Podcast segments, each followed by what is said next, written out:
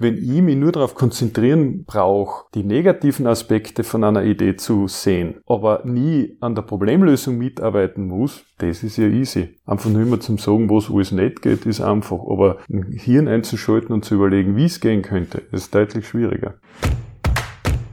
Real Talk. Was unterscheidet beim Menschen zwischen Erfolg und Misserfolg? Das Durchhaltevermögen und die Leidenschaft. Wie gehst du mit Grenzen um? Was sind Grenzen? Gibt's keine. Welches Gespräch in deinem Leben hat sich nachhaltig eingeprägt?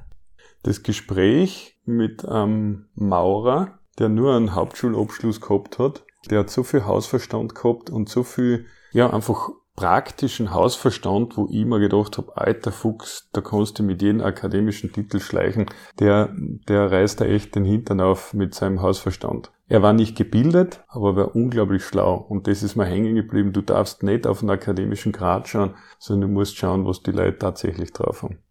Was ist der Unterschied zwischen Schlauheit und Bildung? Bildung ist das, was du weißt. Für mich ist Schlauheit das, wie du Probleme lösen kannst. Und das hat nicht zwangsläufig was mit deiner Bildung zu tun, sondern es hat was mit Denkprozessen zu tun und mit Vernetzungsfähigkeit. Wie erarbeitet man sich solche Denkprozesse? Wie lernt man das vernetzen? Ja, ich glaube, indem du da äh, Herausforderungen stellst äh, und ich glaube, ein ganz, ein ganz ein großer Schlüssel ist, immer mit Knappheit zu arbeiten. Also hast nicht umsonst Notmacht erfinderisch. Wenn du von allen nur hast und wenn du alles kriegst, was du brauchst, dann ist es leicht, Probleme zu lösen, weil dann ziehen wir immer mehr eine Lösung zusammen, wo man denkt, das kann funktionieren und das kriege ich dann auch. Wenn du aber nicht genug hast, sondern mit, äh, mit äh, Ressourcenknappheit zu tun hast, dann musst du anfangen, kreativ zu werden und dann musst du anfangen, Dinge anders zu verwenden. Und dann lernst plötzlich Dinge anders zu sehen, Dinge anders einzusetzen, Dinge anders miteinander zu kombinieren. Und das ist zum Beispiel für mich ein Zeichen von Schlauheit. Sollte man also absichtlich Ressourcenknappheit herstellen?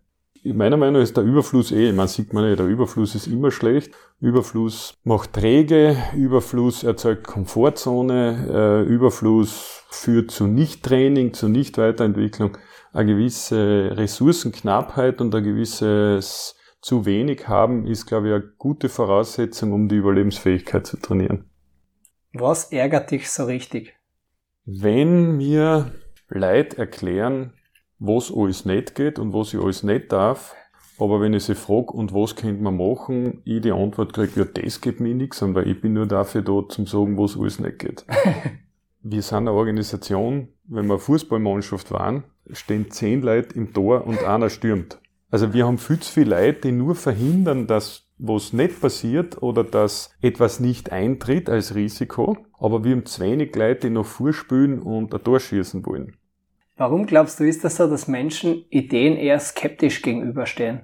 Weil es halt viel einfacher ist, das Haar in der Suppe zu suchen, als die Suppen zu kochen. Und zu finden, warum was nicht funktionieren kann und die Bedrohung herauszuarbeiten, als eine Lösung zu finden und an der Lösung mitzuarbeiten. Das ist viel, viel schwieriger. Und wie gesagt, wenn ich mich nur darauf konzentrieren brauche, die negativen Aspekte von einer Idee zu sehen, aber nie an der Problemlösung mitarbeiten muss, das ist ja easy. Einfach nur immer zum Sagen, was alles nicht geht, ist einfach. Aber ein Hirn einzuschalten und zu überlegen, wie es gehen könnte, ist deutlich schwieriger. Real Talk.